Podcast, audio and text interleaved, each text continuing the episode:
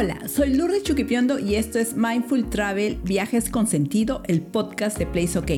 Hoy vamos a descubrir los secretos para ser feliz.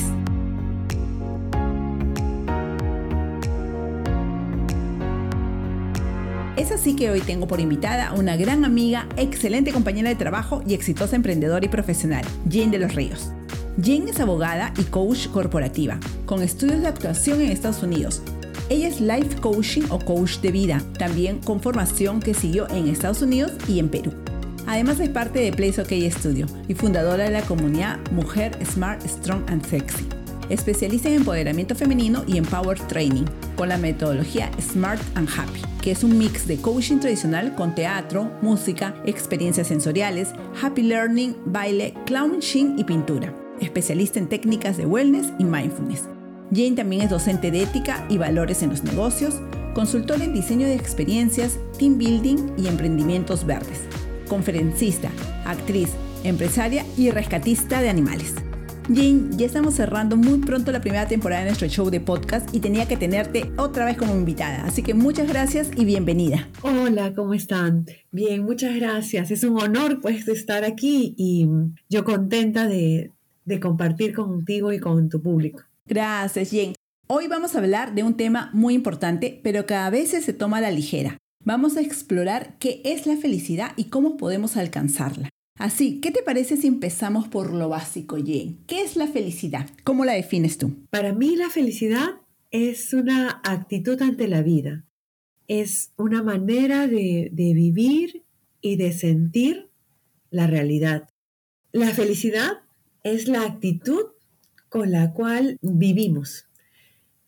Tenemos el mismo esfuerzo de vivir de manera feliz o infeliz. Es el mismo esfuerzo, pero la felicidad es una decisión, una decisión que tomamos cada día y en cada momento. La felicidad comienza con el agradecimiento, comienza con el ver el lado positivo de las cosas, con la aceptación, con el fluir. La felicidad es todo eso. Es una decisión, es seguir con la vida, vivir en el presente. La felicidad es esa fuerza que nos mueve a levantarnos cada día con ese entusiasmo, con esa energía que ilumina. Esa es la felicidad. Entonces, Jane, felicidad no es lo mismo que alegría. ¿Cómo podemos diferenciar ambos conceptos? La felicidad viene de una decisión, de un sentir de, la parte interna del ser humano.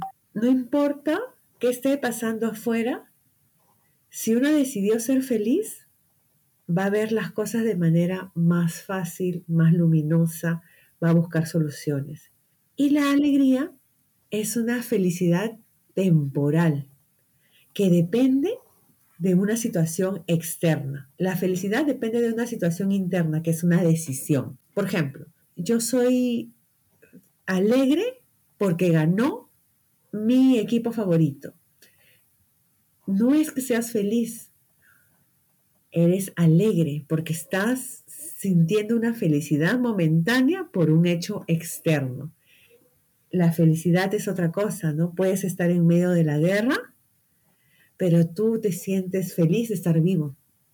Entonces, eso viene de adentro, no depende de las circunstancias externas. Esa es la gran diferencia. Entonces, básicamente, nos queda claro y podemos afirmar que la felicidad es una decisión. Es la forma en que decidimos encarar la vida y disfrutar de ella. Y por lo tanto, también podemos afirmar que existen maneras de fomentar esa felicidad. Y para hacerlo más didáctico, Jen nos ha preparado los siete pasos para ser feliz. Vamos por el primero. Agradecer lo que se es. ¿A qué se refiere esto, Jen? Bueno, como te había comentado, la felicidad comienza con el agradecimiento. Y el agradecimiento proviene del autoconocimiento que tenemos sobre nosotros, ¿no? De agradecer lo que somos.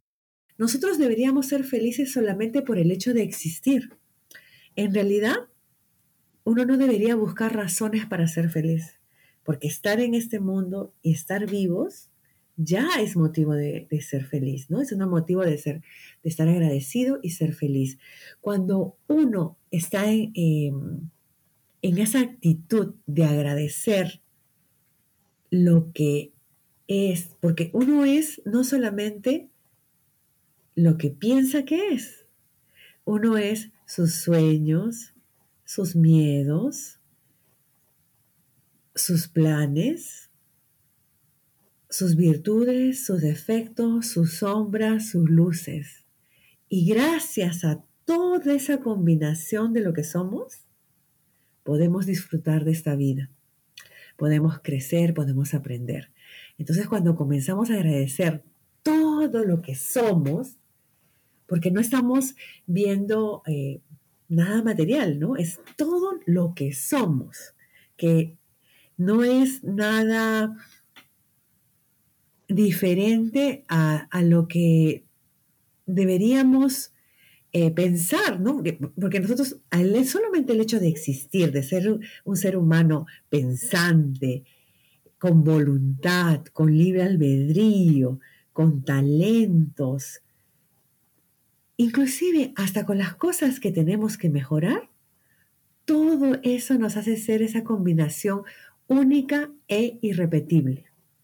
Por eso es que hay que agradecer lo que somos. Claro, Jane, y además porque a veces nos circunscribimos a lo que hacemos, ¿no? A veces te preguntan, ¿y tú qué eres? Y dices, ah, yo soy comunicadora. Y en verdad, tú, eh, o sea, ¿cómo vas a medirte por lo que haces? Yo cambié la forma de, responder. Yo, yo ya no digo yo soy comunicadora. Yo soy una mujer, madre, que tengo una hija, que me gustan los animales, que vivo de esa manera. Y además trabajo como comunicadora, ¿no? A veces nos definimos, nos limitamos, ¿verdad, Jen? Nos limitamos por lo que hacemos, por dónde estamos, por las circunstancias, ¿no? Y nosotros somos mucho más que las circunstancias y mucho más de lo que hacemos, ¿no? Hoy día podemos ser comunicadores, mañana podemos ser turistas, al otro día podemos ser escritores. Lo que hacemos puede cambiar, pero nuestra esencia va a ser la misma. De repente, ahora a la hora de decirte quién eres, de repente tendríamos que definirnos como, a ver, a mí si a mí me preguntan quién soy, yo de repente diría, soy una mujer versátil porque me adapto a las circunstancias, ciudadana del mundo, siento que puedo vivir en cualquier lugar y que mi aporte es ayudar a las personas a que puedan manejar mejor sus emociones y que tengan algunas herramientas para que tengan mejor comunicación, trabajen mejor en equipo, ¿no? Y, y terminar siendo un factor que sume a la sociedad, ¿no? Esta forma de, definir y de valorar lo que somos, esa es también la base del empoderamiento femenino que ahora se... Lamentablemente se habla del empoderamiento femenino cuando no debería ser, porque no es que se debió perder en algún momento, todos los seres humanos tienen cualidades únicas y deberíamos estar en un nivel igual. Es triste que se proponga y que se fomente el empoderamiento porque si se hace es porque se ha vulnerado en ese sentido. Esperamos que pronto se disfrute de una verdadera igualdad. Y como dijo Jen en este caso de lo que somos todos, hombres, mujeres, ancianos, niños, somos seres únicos, irrepetibles con cualidades, habilidades, aptitudes y con el solo hecho de ya ser un ser vivo deberíamos estar muy contentos de sentirnos pues vivos, de sentirnos de repente útiles. En alguna manera, algunos tendrán pues facilidades para algunas cosas, otros para otras. Y precisamente vamos a continuar analizando estos siete pasos básicos para ser feliz. Y hay un segundo que es bastante similar al primero, pero en esencia también es muy diferente porque se refiere a agradecer pero en esta vez agradecer por lo que se tiene. Gracias. El agradecer se tiene que hacer hábito, ¿no? Porque cuando se repite la, la acción, se convierte en hábito.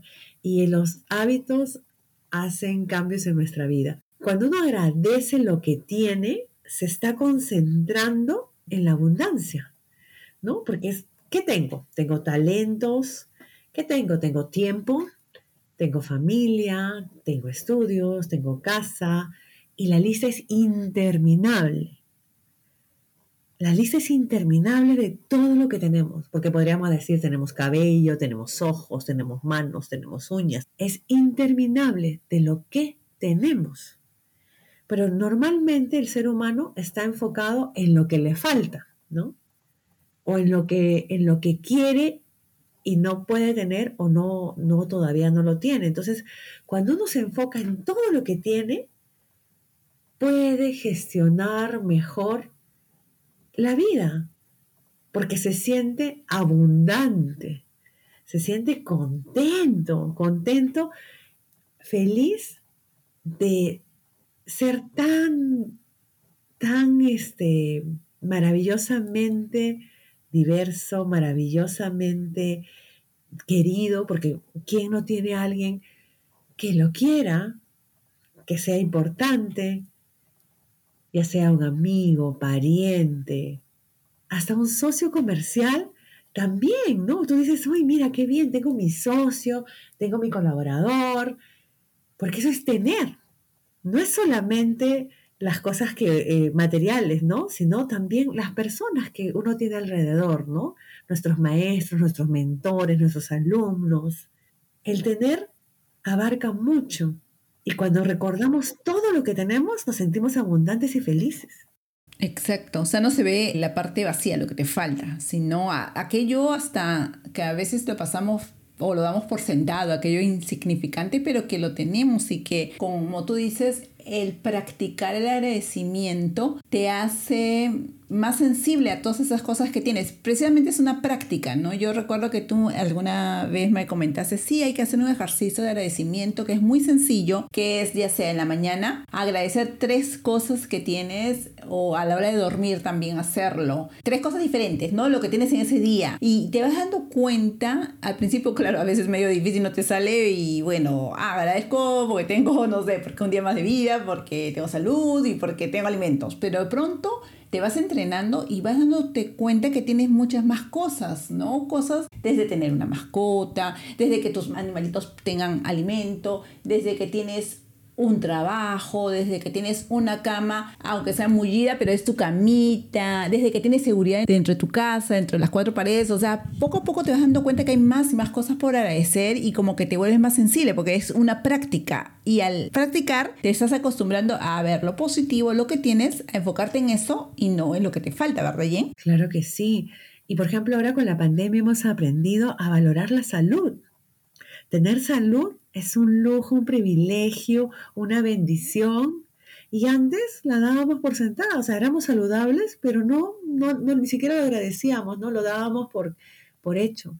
Ahora valoramos muchísimo más la salud que antes. ¿Quién iba a pensar? ¿Quién iba a pensar que teníamos que enfrentarnos a una situación así tan fuerte, tan delicada para decir gracias a Dios que tengo salud, gracias a Dios que no me he enfermado todos estos casi dos años de la pandemia, imagínate, ¿no? claro. Entonces, un, un, buen consejo es el que nos oyen, ya vamos con agradecer por lo que se es, el segundo es agradecer por lo que se tiene y bueno, ya estamos comprendiendo que hay una diferencia entre la alegría y la felicidad. Y la relación que a veces se suele articular cuando el ser humano se basa en sus posesiones. Y nos queda clarísimo que si nos basamos en lo que tenemos, jamás llegaremos a ser felices. Porque siempre va a haber alguien que tenga más o va a haber algo nuevo que sale. Me compré el celular, el, último, el iPhone 12, y de pronto al día siguiente sacan el iPhone 13. Uy, ahora no, no lo tengo, ¿cuándo lo voy a cambiar? No, o sea, si vamos a estar condicionados a los temas materiales, no vamos a llegar a ser felices porque además es algo pasajero, ¿no? Porque eh, pasa de que tú te emocionas mucho por tener el último celular, la última computadora, la última cámara fotográfica, qué sé yo, el último vestido, el pantalón que está de moda. De pronto lo tienes, estás alegre por, por un periodo de tiempo y de pronto ya se vuelve en algo más y hasta no lo cuidas, también lo dejas tirado del celular, la ropa la tiras por otro lugar, a veces la dejas sucia por allí y bueno, te pasa, o sea, es algo muy pasajero. Por lo tanto, nunca vas a poder ser feliz si te basas en las cosas. No, Jen, eso, eso también es muy importante. Claro. Lo que pasa es que cuando tú te sientes feliz porque te compraste un iPhone, en realidad no eres feliz, eres alegre. Muy bien dicho. Porque es un hecho externo que te causa una felicidad momentánea. En cambio, cuando tú eres feliz porque estás sano, no es nada externo, viene de adentro. Entonces eres realmente feliz. Tú eres feliz cuando te sientes amado. Así es. Porque el sentir es algo interno, no es algo externo. Tú eres feliz cuando decides dejar ir olvidar, perdonar, porque no depende de otra persona, solo la felicidad solo depende de ti. Y ahí te das cuenta que estás en control de tu vida, que estás en posición de controlar tus emociones, manejar tu vida. Estás como protagonista. La persona feliz es protagonista de su vida. La persona que está basada en cosas externas es víctima de lo que pasa afuera. De las circunstancias, ¿no? Y está víctima de las circunstancias, de las personas, y siempre está me hizo, me pasó. Así es. Da su poder a todo lo de afuera. Entonces se siente una persona que no está empoderada. Empoderada es retomar tu poder, reconocer tu poder. Esa es la gran diferencia. Así es. La gran diferencia y tiene mucha relación con el tercer paso, que es tener un propósito, porque tener ese objetivo, ese propósito, ese agente que te motiva, también te va a ayudar a ser feliz y Jen nos va a explicar qué significa tener un propósito. Claro, tener un propósito es contestar la pregunta, ¿para qué estoy aquí? ¿Para qué viene este mundo? Muchas personas ni siquiera se han hecho esa pregunta, ¿no? Pero se sienten vacíos, se sienten aburridos, sienten que todos los días son iguales, que da igual trabajar en un lado que estar en otro lado. Y cuando uno comienza a contestarse para qué está aquí, comienza a mirar hacia adentro. Y cuando uno mira hacia adentro, comienza a conocerse. Y ahí viene, cuando uno se conoce, sabe qué aptitudes tiene, qué talentos tiene, qué virtudes tiene, qué defectos tiene que le falta, sabe cómo podría aportar al mundo.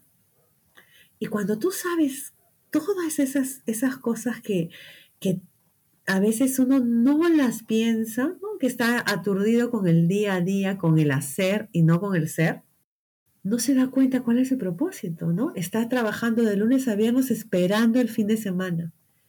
La persona que tiene propósito, que dice, bueno, yo quiero ser escritor y quiero despertar la curiosidad en el mundo, ¿no? Mi propósito es despertar la curiosidad en el mundo, que la gente investigue.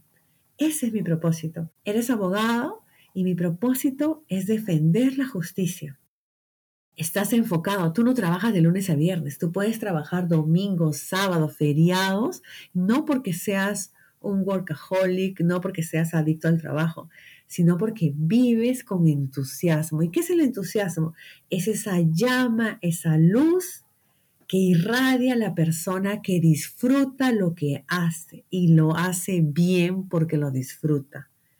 Entonces, hallar el propósito realmente hace que ya no trabajes, que cumplas tus sueños, ¿no? Porque tú tienes esa, ese sueño de, de mejorar el mundo, porque en realidad el propósito de todas las personas es mejorar el mundo. Al final de todo es mejorar el mundo de diferentes partes. El herrero desde hacer mejores llaves, desde hacer mejores puertas, más seguras. El periodista desde dar una información verdadera, el abogado desde la justicia, el ingeniero de mejores diseños de edificios para eh, antisísmicos, el doctor salvar vidas y así nuestro propósito en realidad termina mejorando nuestra realidad, mejorando nuestro mundo, de acuerdo a nuestras habilidades e intereses. Pero para eso hay que mirar hacia adentro y escarbar, a ver qué hay, qué me gusta, qué no me gusta, para qué soy bueno.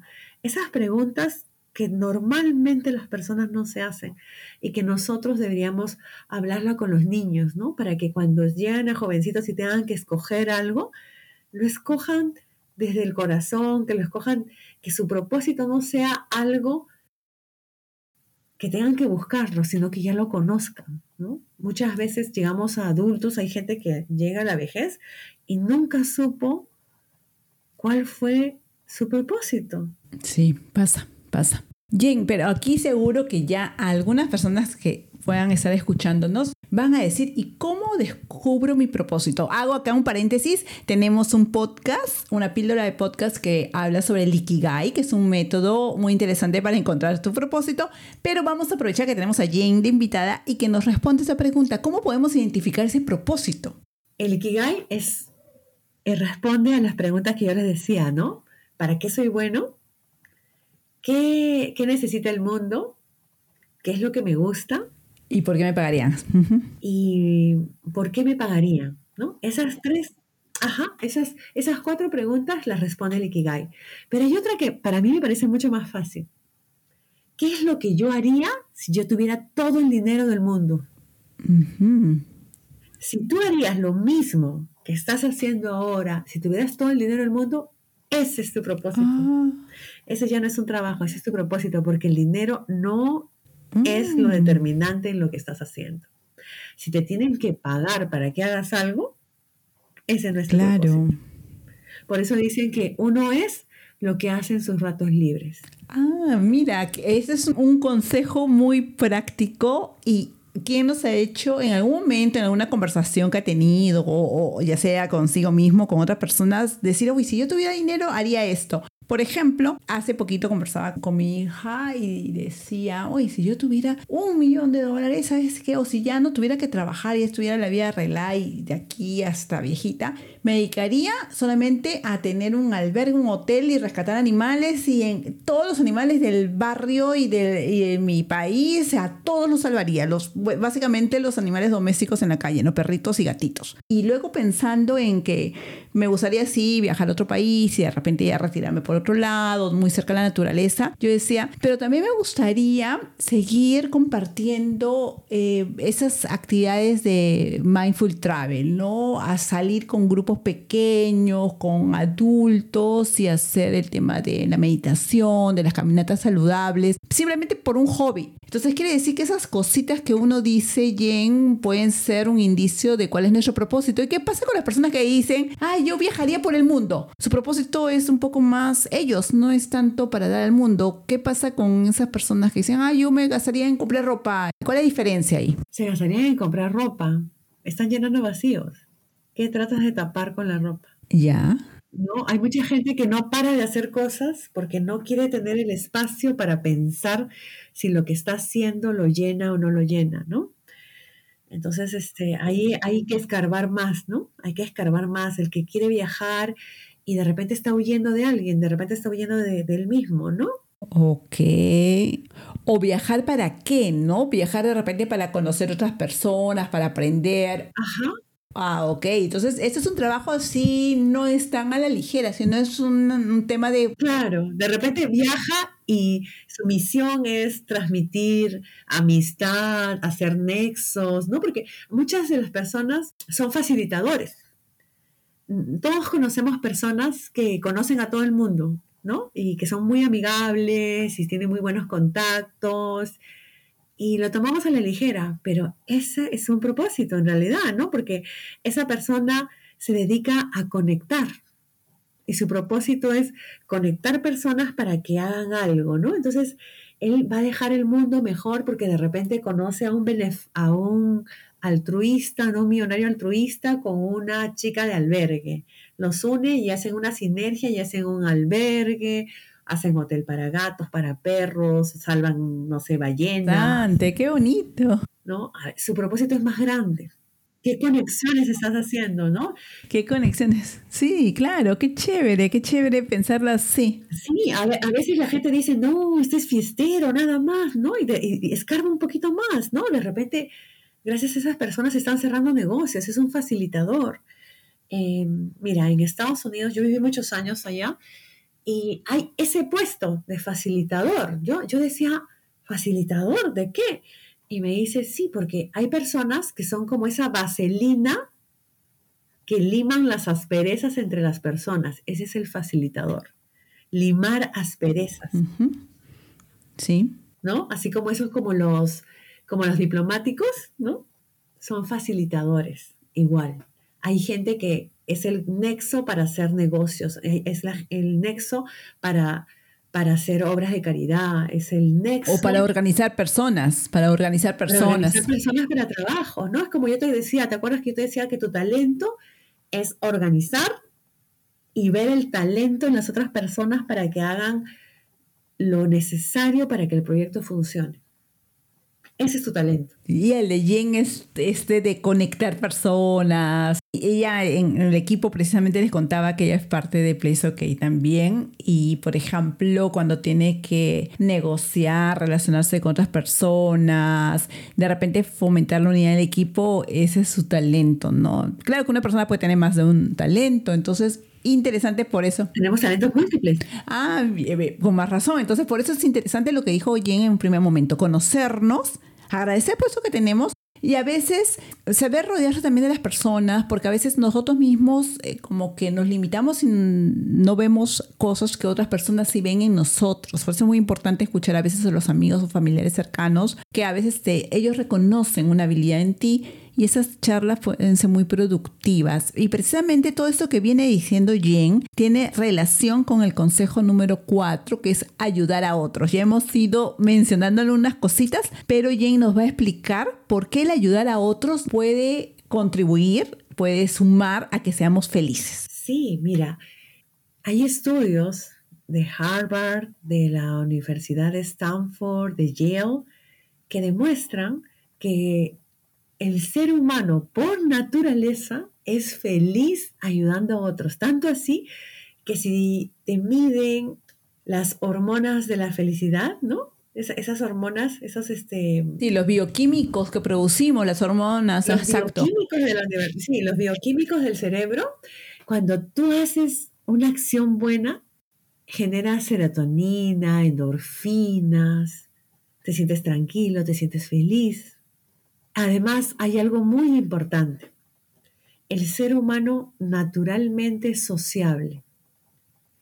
Naturalmente le gusta andar en manada, ¿no? Nosotros somos felices cuando vemos gente, por eso nos cuesta tanto el, distanciamiento social, porque no hay nada como un abrazo, como un beso, como un apretón de manos.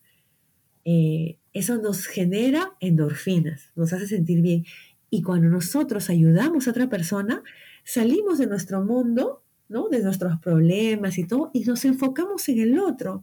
Entonces nos sirve también como ayudando al otro, te ayudas a ti mismo. Una práctica que yo recomiendo, bueno, Jen y yo somos animalistas, nos encantan los animales, de hecho que hemos rescatado y ayudado a muchos. Nosotros lo hacemos obviamente de corazón pero después nos hemos dado cuenta que tiene beneficios y esto es aprobado científicamente, el ayudar a otros. Y en el caso de los animalitos, es una ayuda que es sin nada de, intención más allá, porque los animalitos, o sea, tú no esperas nada a cambio, no es como a veces eh, lamentablemente muchas personas están acostumbrados a ayudar a otros, pero ¿y yo qué gano con ayudarle? O sea, es algo casi automático y a veces da pena sentir que una persona va a ceder su ayuda, su tiempo, sus recursos, sus habilidades por esperar algo a cambio, ¿no? Con eso de qué gano yo. Pero cuando uno empieza a hacer la práctica con, ah, con un ser que sabes que por ningún lado no puedes sacar beneficio de él, como es ayudar a un animal en defensa en la calle,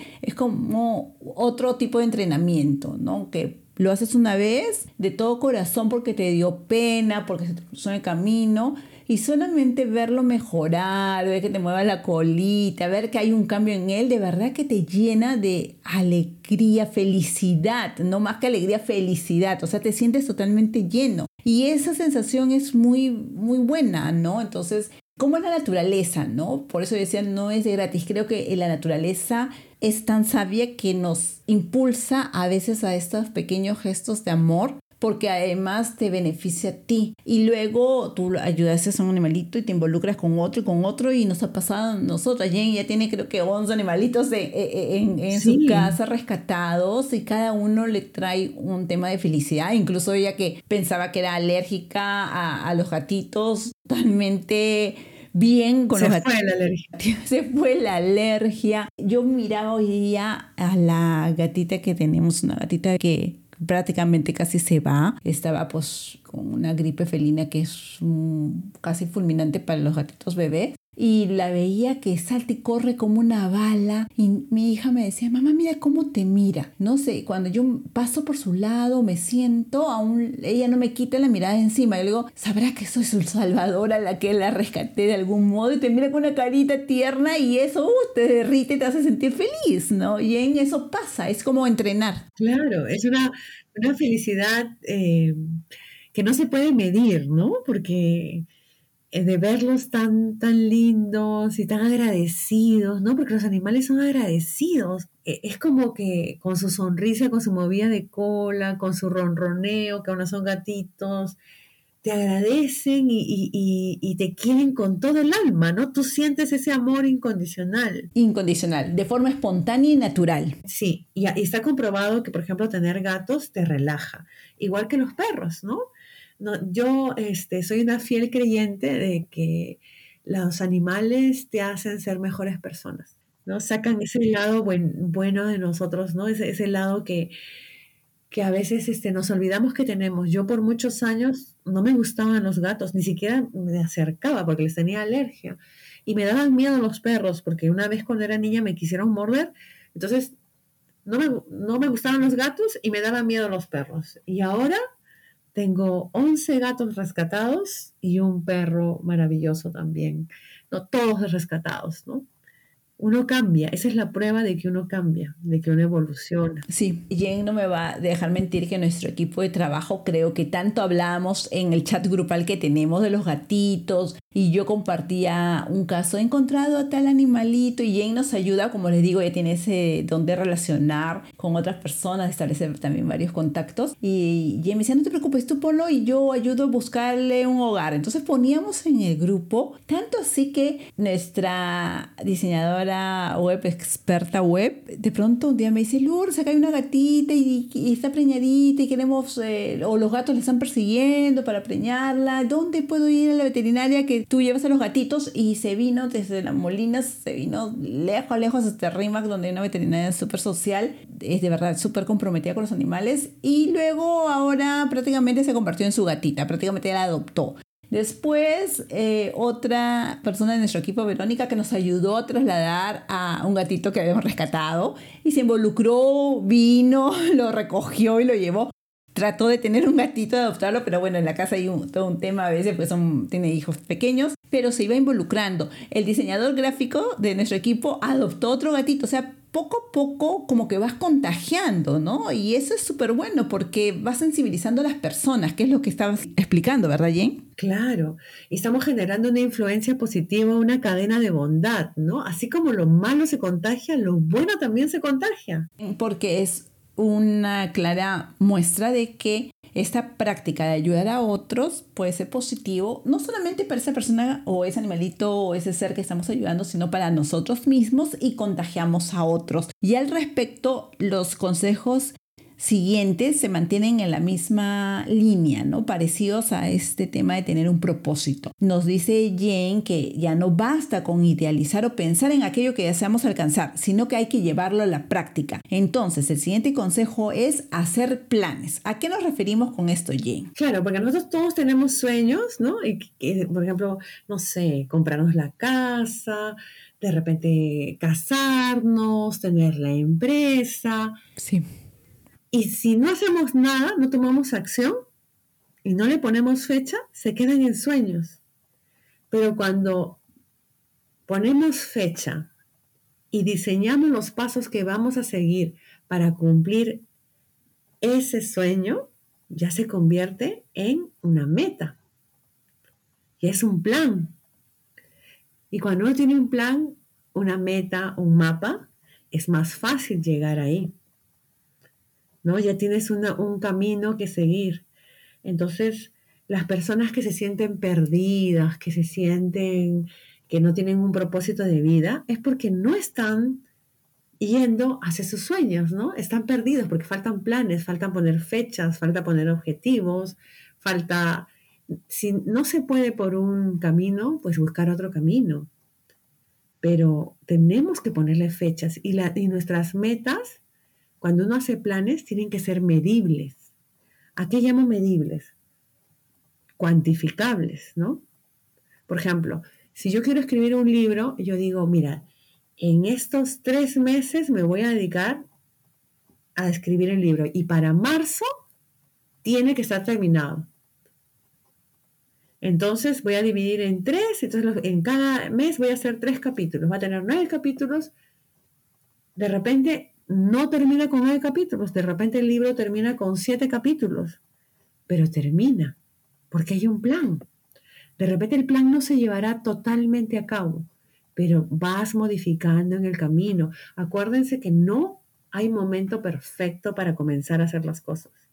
Hay que hacerlas e irlas perfeccionando en el camino. Porque el que quiere hacer todo perfecto no hace nada. El que quiere hacer las cosas sin errores no hace nada, porque los que se equivocan son los que están haciendo algo. Así es. Justo he tenido recientemente invitada de podcast a Verónica Marmolejo, que es una excelente creadora de contenidos, una de las primeras blogueras de la industria de viajes y turismo de México.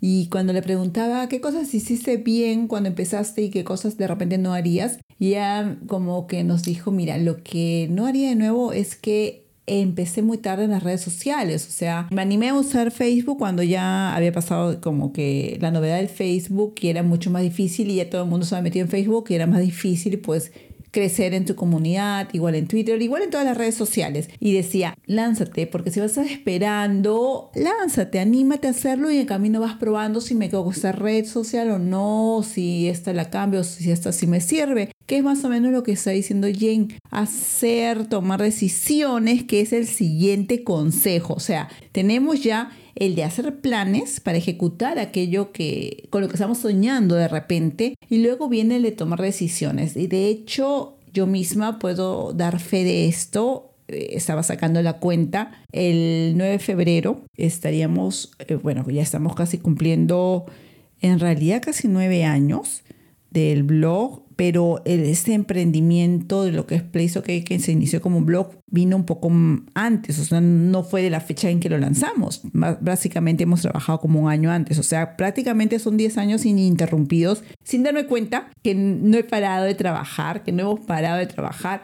Y como nos gusta tanto lo que hacemos, conversando también en el podcast con Jorge Mori, turistiqueros, decíamos es que esto es nuestra pasión, es algo que nos gusta, es parte de nuestro ADN, por eso no nos sentimos como trabajo. Pero yo ya decidí darme unas vacaciones. Yo misma así, totalmente relajada, y me he puesto metas, ¿no? De tal fecha a tal fecha. ¿Y qué tengo que hacer para llegar a esa fecha sin trabajo? Entonces tengo que avanzar con esto, tengo que empezar a, por ejemplo, a grabar los podcasts antes, para editarlos antes y dejarlos programados. Tengo de repente que avanzar con estas tareas pendientes, prever que en ese periodo que no voy a estar conectada, debo dejar pues al equipo coordinado, las reuniones con nuestros clientes o con nuestros aliados también de repente tener reuniones antes para prever, para evitar que cuando yo no esté me estén buscando, pero es parte de hacer planes y de tomar decisiones. Jane, ahora háblanos de esto, porque a muchos les cuesta tomar decisiones. Sí, sí, sí. Y, miren, este, como yo les comentaba, soy docente, ¿no? Em, a veces eh, uno enseña y a nosotros los que enseñamos nos cuesta eh, practicar lo que enseñamos, ¿no? A mí, por ejemplo, me costaba decir no. Sí. Me llenaba de trabajo, me llenaba de, de actividades y me estresaba porque no me alcanzaba el tiempo para hacer lo que yo quería hacer para mí, porque ya me había comprometido en ayudar a otras personas, en hacer otros trabajos. Entonces uno tiene que decidir, ¿no? hay, hay, o sea, tengo que decidir, decir no. Tomar una decisión también es decir no o decir sí. A veces perdemos oportunidades porque tenemos miedo y no tomamos la decisión de comenzar, de hacer. Em, voy a contar un poquito cómo nos conocimos este, Lourdes y yo. Nos conocimos un día de la mujer. Así es. Sí, sí, sí. ¿no? y nos dimos cuenta que nos gustaba lo mismo. Eh, yo estaba como coach, ella como bloguera, y dijimos, oye, mira, tenemos el mismo sueño, todo. Y cuando decidimos hacerlo, o sea, no lo dudamos, fue una decisión en simultáneo. ¿no? Así fue una decisión en simultáneo y en el camino le hemos ido puliendo y la consultora, o sea, tiene clientes y ya está trabajando casi sola, ¿no? Ya es una, ya tenemos la metodología, seguimos, tenemos los clientes y fue una decisión, una decisión que no nos tomó, nos tomó ni creo que ni, ni un segundo, ¿no? Porque lo dijimos sí, o sea, ni siquiera lo pensamos, dijimos sí, porque lo sentimos en el corazón. ¿Y cuántas veces no tomamos decisiones sintiéndolas porque estamos pensando en el que dirán, en que si nos va mal, en el que va a pensar la gente si me equivoco, si fracaso. ¿Y cuántas decisiones hemos postergado por miedos o de repente por flojera, ¿no? El miedo al rechazo, la flojera. El miedo a lo desconocido, los cambios, a salir de la zona de confort. Los cambios, porque queremos que todo salga perfecto y no tomamos las decisiones. Y eso se aplica para todo, ¿ah? para trabajo, para relaciones, para viajes. Por ejemplo, algo que yo siempre he hecho, eso sí, em, desde que estaba chica, era, siempre he ahorrado para mis vacaciones. Entonces, no hay año que yo no me tome vacaciones. Y es más, yo misma compro los pasajes con anticipación y yo sé que para ese día yo me tengo que haber terminado con todas mis obligaciones porque yo me merezco mis vacaciones, ¿no? Entonces, ya esa es una decisión. Así se caiga el cielo y la tierra, está tomada, ¿no? Y asumiré las consecuencias, pero eso ya la tomé. Y eso me, me habían yo cuando trabajaba como consultora de Erson Young, que trabajábamos de 9 a 11 de la noche y a veces con amanecidas y todo, porque era consultora de impuestos, me costaba y me iba de vacaciones hasta con remordimiento, pero ahora ya no. Entonces, tomar decisiones es costumbre, te acostumbras a tomar decisiones, así como que te acostumbras a postergar, también te acostumbras a hacerte cargo de tu vida tomando decisiones. Así como uno puede tener decisiones de quedarse en una relación que funciona o de terminar una relación que no funciona. Que no. Son, todos son decisiones. Sí. Y se paga el precio. Sí, sí, sí. Sí, y es cuestión de decidirse para que luego lo lleves a la práctica y te vas acostumbrando. Por ejemplo, yo decidí un poco eh, por ese tema de pandemia cambiar mi horario de, trabajo, si bien es cierto, trabajo como independiente, bueno, trabajamos como independiente igual que Jen, igual que casi todo nuestro equipo, ya hemos contado en otros programas anteriores cómo es la forma de trabajo en el caso de Place OK.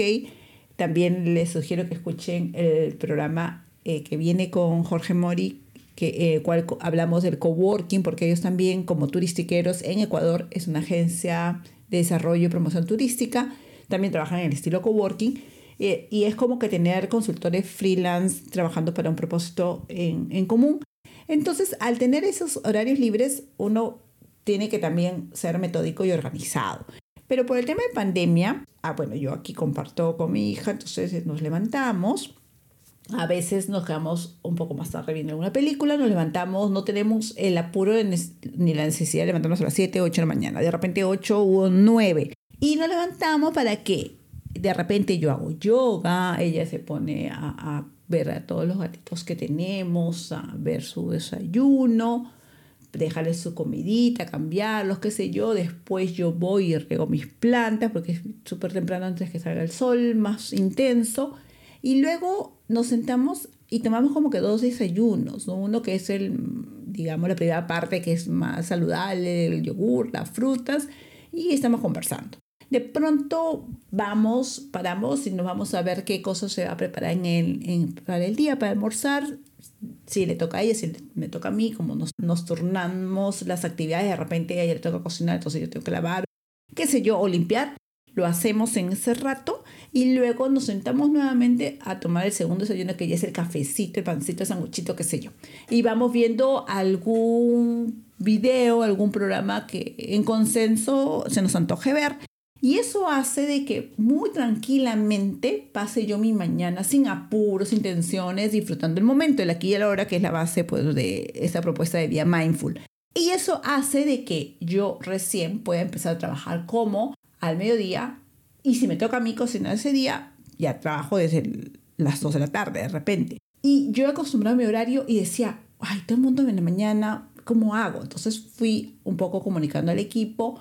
Ya pongo yo también mi celular que parece que usa la tecnología de forma positiva. Al menos los que trabajamos con, con, la suite de Apple tenemos en el teléfono como que la función enfoque que hace que no deje que entren llamadas o distractores en el horario que tú has planeado. Cuando te toca dormir también te marcas tus horarios y ya a de dormir se va desconectando y te, e incluso la pantalla se coloca en, modo que no te moleste mucho la luz hacia los ojos. Y eso hace de que yo haya como mi horario y ya tengo horario incluso para trabajar y tener mi tiempo de descanso, porque a veces cuando nos gusta mucho lo que hacemos, como dice Jane, a veces te pasas trabajando, trabajando y no tienes tus espacios para descansar y, cuando, y lo tienes que hacer sin culpa, ¿no, Jane? Sin sentirte culpable de que, uy, deberías estar trabajando. Claro, no hay que sentirse culpable de descansar, ¿no? Me acuerdo, me acuerdo que una vez me comentaste y me dice, tengo que descansar, pero de pensar todo lo que tengo que hacer me siento mal, ¿no? Sí, sí, sí. Y tú me dijiste, no, Lourdes, es que uno también se merece eso, ¿no? Claro, hay que trabajar el merecimiento, ¿no? El merecimiento, que tú mereces un buen descanso. Así es. Y hay que ser productivos, ¿no? Porque también em, a veces nos acostumbramos a hacer un poquito de algo, lo dejamos, hacemos otro poquito, lo dejamos y no estamos siendo productivos. Cuando no terminamos las cosas, nosotros inconscientemente nos estresamos. Sí, sí, sí. Parece que no avanzáramos, ¿no? Claro, porque sientes que no avanzas. Entonces, eh, estás fallándole a la persona más importante que eres tú. Así es. Cuando nosotros decimos algo y no lo cumplimos, no importa que nadie se entere, nosotros ya nos enteramos y ya nos sentimos mal y estamos dañando nuestra autoestima. Pueden probarlo, las personas pueden ponerlo en práctica, simplemente les soltamos la pregunta. Se han hecho la lista de tareas que tienen que hacer en el día y por X distractores o porque hiciste una lista muy ambiciosa de 20 cosas y solamente hiciste 3, te sientes incómodo, aunque a veces no lo percibas tan claramente, sientes que no has avanzado. Y eso molesta, pues, ¿no, Jen? Eso es lo que tú estás diciendo, ¿no? Tú misma te decepcionas. Claro, tú misma te decepcionas, tú misma te, te sientes de que no tienes palabra. Sí, es como un círculo vicioso, no tengo un montón de cosas que hacer y bueno, y también si tú te permites distraerte. Por eso es el tema que recomendamos mucho y por eso es un poco la razón de estos programas que estamos haciendo con mucho cariño, que es promover el estilo de vida mindful con los principios del mindfulness, que es el aquí y el ahora y el enfoque es muy importante porque si tú haces algo con atención plena. Es decir, si en ese momento me toca redactar un correo o hacer un informe y suena el teléfono y al momento os siento la señal del WhatsApp que me entró un mensaje al momento, ni bien entró, me desespero por responderlo. No, te estás enfocando. Termina de redactar tu correo o termina de redactar tu informe que el mensaje no se va a ir, está allí. O sea, muchas veces eh, nos apuramos en responder una llamada o un mensaje aún estando ocupados y la mayoría de las veces no es algo urgente. Claro. No, es algo más que puedes atenderlo después. O, o, puede ser urgente, pero no es importante, ¿no? La vida se nos va entre lo urgente y no lo importante. Entonces, como no hacemos lo importante, no avanzamos. Estamos apagando incendios nada más, ¿no? Sí, pasa porque ah, yo hace poquito justo me daba cuenta decía, me sentía que no estaba avanzando. Y, eso que practico mindfulness y, me trato de enfocar, pero a veces caes en, esa corriente, ¿no? Que justo coincidían con muchas cosas porque como les contaba, estaba planificando esto de salir vacaciones, entonces todo el equipo, Jane, Verónica, Xaviera, todo nuestro equipo pues tiene que resolver pendientes conmigo y de pronto eh, estaban terminando, cerrando sus actividades también con los emprendimientos que tenemos. Eh, de pronto por ahí me escribía, Vero, Lourdes, ya te mandé para que revises. ¿Y qué era lo que hacía yo? Como me mandaban, yo trataba de atenderlos rápido para que sigan con su trabajo. Pero si ella me lo mandaba ahora y de repente por X razón yo lo había pedido hace tres días atrás y no me lo mandó hace tres días atrás, dije, ¿por qué voy a permitir que me interrumpa lo que yo tengo planificado hoy? ok, entró hoy día o de pronto no es que se atrasó, era una necesidad X de, de una emprendedora, uno de nuestros clientes que tenía una consulta o necesitaba algo eh, de repente me pedía algo en particular. ¿Sabes qué hacía? Hoy día en mi lista de hoy no entras. yo ya tengo mi agenda, voy a respetarla, lo pongo, ah, mañana sí puedo atenderlo, mañana en la tarde la atiendo a ella y esto de la mañana. Y yo misma he tratado de mantener mi orden. Y en verdad que el mundo no se ha caído, ¿no? Claro, que estás tomando decisiones. Estoy tomando decisiones y... Estás en control de tu vida. Así es, así es. Cosas tan pequeñas como esas y he avanzado un montón. Y eso te da paz mental también. Totalmente paz mental, porque tú ves que vas avanzando. Justo antes de empezar esta conversación con Jane, antes de empezar el podcast, le decía, he avanzado bastante, estoy eh, tratando de editar. Bueno, para cuando salga nuestro podcast ya habrá pasado el lanzamiento de la casa de papel, pero nos quedamos viendo, entonces me distrajo un, rato, pero dije, ah, no, voy a verlo, pues, ¿no? Y después corrí mi horario y bueno, igual terminé de hacer lo que tenía que hacer, pero es mi decisión, o sea, me estoy organizando y de verdad que te hace sentir diferente, te hace sentir diferente, ¿no? Eso es como, es tu decisión. Claro. Cuando uno toma decisiones, está haciéndose cargo de su vida. Cuando uno acepta las cosas de los demás, no es que uno sea intolerante, ¿no? Pero si, si yo interrumpo lo que tengo que hacer y no termino porque estoy haciendo algo, de repente ni siquiera le doy toda la atención porque estoy pensando en lo que no he terminado y no hago ninguna de las dos cosas bien. Y no es que no se quiera atender no. o se desmerezca al otro, sino simplemente es una cuestión de orden, porque para que al final lo atiendas mejor o en tu momento en que estás más concentrado, además cada actividad es diferente, ¿no? Por ejemplo, en nuestro caso que trabajamos muchas cosas de creación de contenidos, hay momentos en que necesitamos estar inspirados para poder redactar un texto, por ejemplo, o para hacer cuentas, o si tenemos que ver la parte de contabilidad. Entonces, hay que organizarnos y además también eh, un poquito que enseñamos a otros porque la gente vive muy apurada, quiere las cosas muy rápido. Ya lo hemos conversado esto también en otros programas cuando hablamos de tecnología y de la desconexión digital y todo ese tema, que la gente vive muy apurada, vive tan en piloto automático y está tan acostumbrada que con un botón del control remoto tengas información al momento o internet encuentras información, respuestas al momento, que también a veces tratamos así las personas y nos desesperamos, ¿no? Queremos, lo vemos en las personas que son empresarias. Tenemos muchos clientes que son de agencias de viajes y nos dicen, nos escriben por el WhatsApp. Si no respondemos el WhatsApp, nos están mandando mensajes ya por el fanpage. Y si no, nos mandan un correo, si no, nos están llamando, pero quieren todo inmediato y el usuario digital hoy en día tiene esas características, la inmediatez, quiere todo para ayer y, también no, es tan bueno vivir tan desesperados, ¿no, Jen? Claro, porque no estamos respetando los procesos, ¿no? Eh, toda persona que no sabe que en la vida todo es un proceso, se estresa. Sí, sí, sí, vive en el estrés. ¿No? La paciencia es algo que desarrollamos con la madurez. Sí. Entonces, toda persona impaciente es inmadura. Y, vive con la ansiedad, con la angustia de que quiere ya las cosas, ¿no? Entonces. Claro. Entonces, este, eh, por eso es tan importante que a los niños se les enseñe eh, de repente plantar un frijolito y que vea todo el proceso del crecimiento de la planta, porque se internaliza, ¿no? Que todo tiene un proceso. Y cuando nos damos cuenta que todo tiene un proceso, tienes más calma, tienes más paz, tienes más tolerancia y no vives angustiado. Entonces, entender el concepto del proceso es importantísimo para estar en calma, para estar en tu centro. Una vez Jen justo me decía, Jen, siento que mi lista no está avanzando. A veces nos autoexigimos y nosotros mismos nos ponemos las actividades del día, que es una buena forma, una buena, un buen hábito el hacernos nuestras listitas de las cosas que tenemos que hacer en el día. Pero a veces nos ponemos 20 cosas y no somos realistas. Cuando empecé a cortar, particularmente, lo cuento como experiencia personal, cuando empecé a cortar mi lista, dije, no, esto no lo voy a hacer hoy día, no me da el tiempo, esto lo paso para mañana. No me importa. Siento que hoy día estoy avanzando solamente con tres cositas, pero avanzarlas y terminarlas caramba, qué buena sensación sientes, porque tachas totalmente la lista, no te queda como a mitad, ¿no? Eso también es muy, muy importante.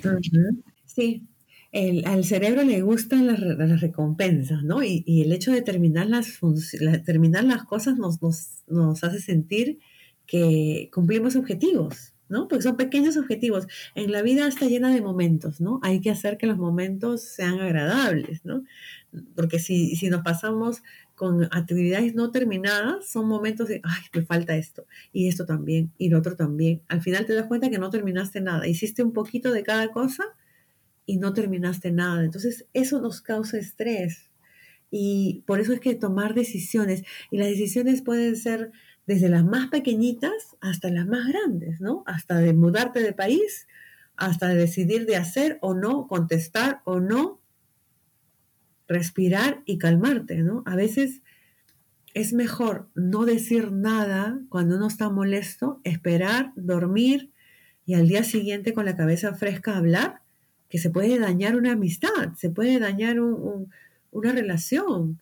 Entonces, este, esas decisiones son importantísimas y se aplica para todo, trabajo, pareja, vida, para todo. Para este tema que estamos desarrollando hoy día, que es cómo fomentar o contribuir o alcanzar la felicidad.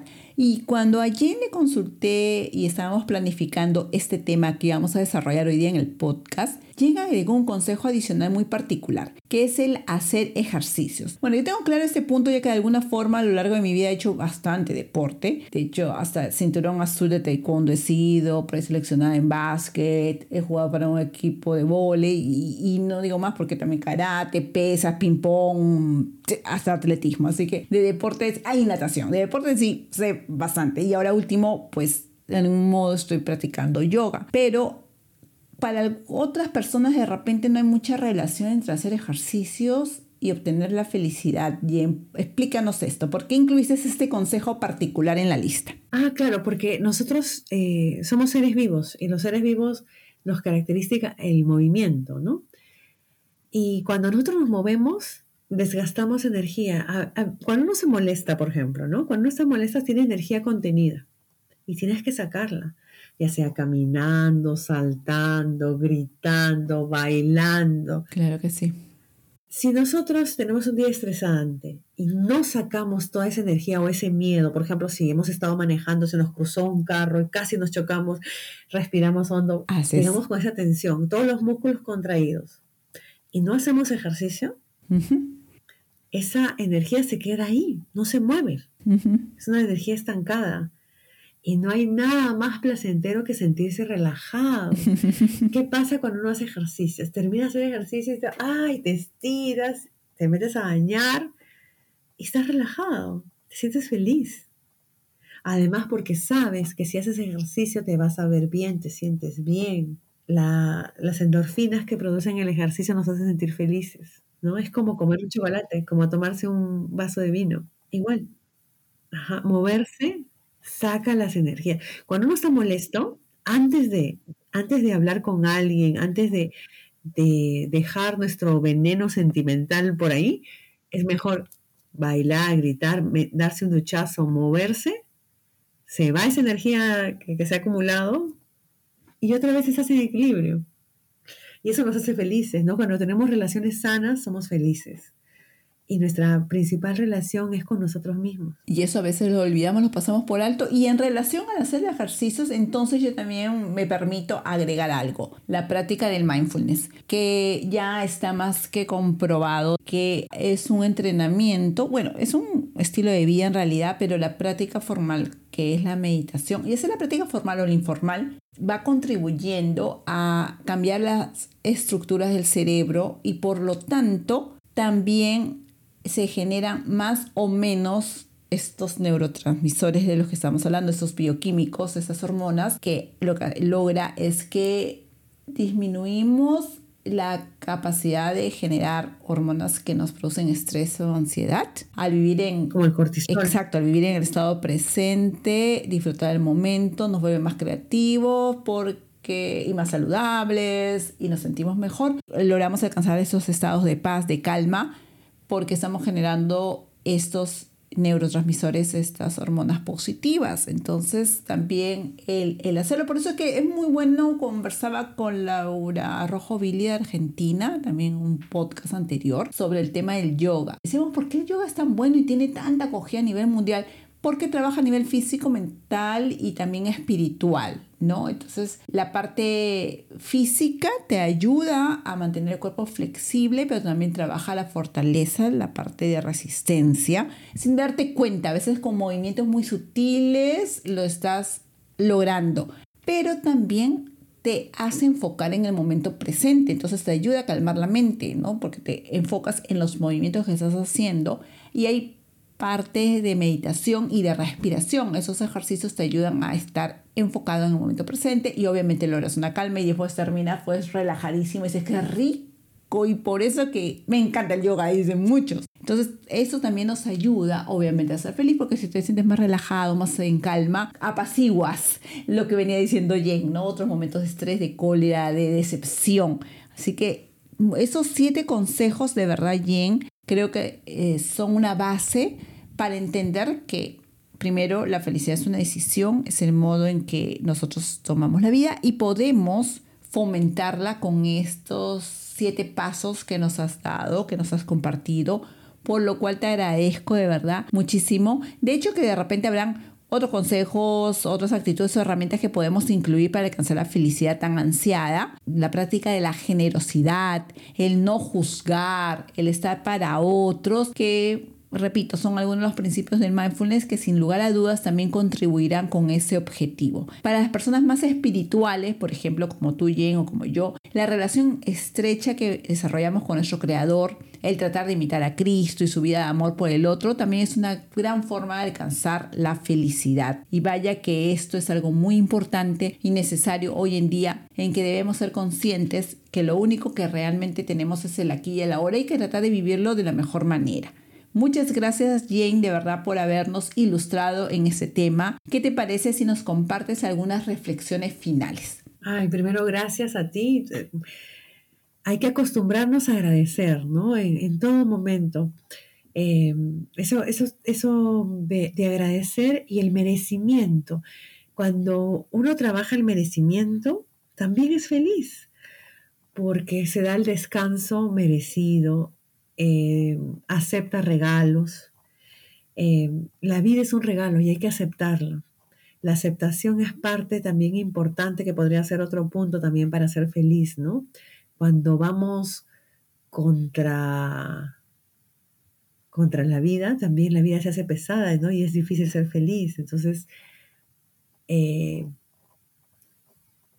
yo creo que para ser feliz hay que conocerse, tomar decisiones y fluir, ¿no? Fluir porque nunca, nunca va a ser ni se va a repetir el momento que estamos viviendo. Entonces, y si la vida está llena de momentos, hay que hacer que la mayoría de los momentos sean felices. Gracias. Jane, gracias a ti ha sido una conversación muy enriquecedora como siempre. Y por favor, comparte tus redes sociales para quienes deseen seguir tu trabajo y estar al tanto de tus proyectos. Ay, muchas gracias. Me pueden encontrar en Facebook como Jane de los Ríos, de los Ríos todo junto. Y mi nombre es J-E-A-N-N-E, -E, espacio de los Ríos todo junto. El Instagram es igual. Y también tengo mi comunidad de mujeres que se llama Mujer Smart, Strong and Sexy. También la pueden encontrar en Facebook. Así que, y también tengo la página de, Life Coach, igual, Jane de los Ríos, Life Coach. Gracias, Jane. Hasta la próxima. Sé que vamos a encontrarnos nuevamente, seguro para conversar sobre otro tema. Jane tiene esa facilidad de ponerte tan claramente, de forma tan sencilla, a veces esos aspectos o esos temas tan profundos de la vida. Así que te esperamos, eres súper bienvenida además porque eres parte de nuestro equipo. Con Jen estamos trabajando y diseñando las experiencias mindful. Jen va a acompañar a nuestros grupos de viajeros que quieren vivir esas experiencias de transformación. Lo que proponemos son viajes de transformación. No es un viaje, no es un tour convencional.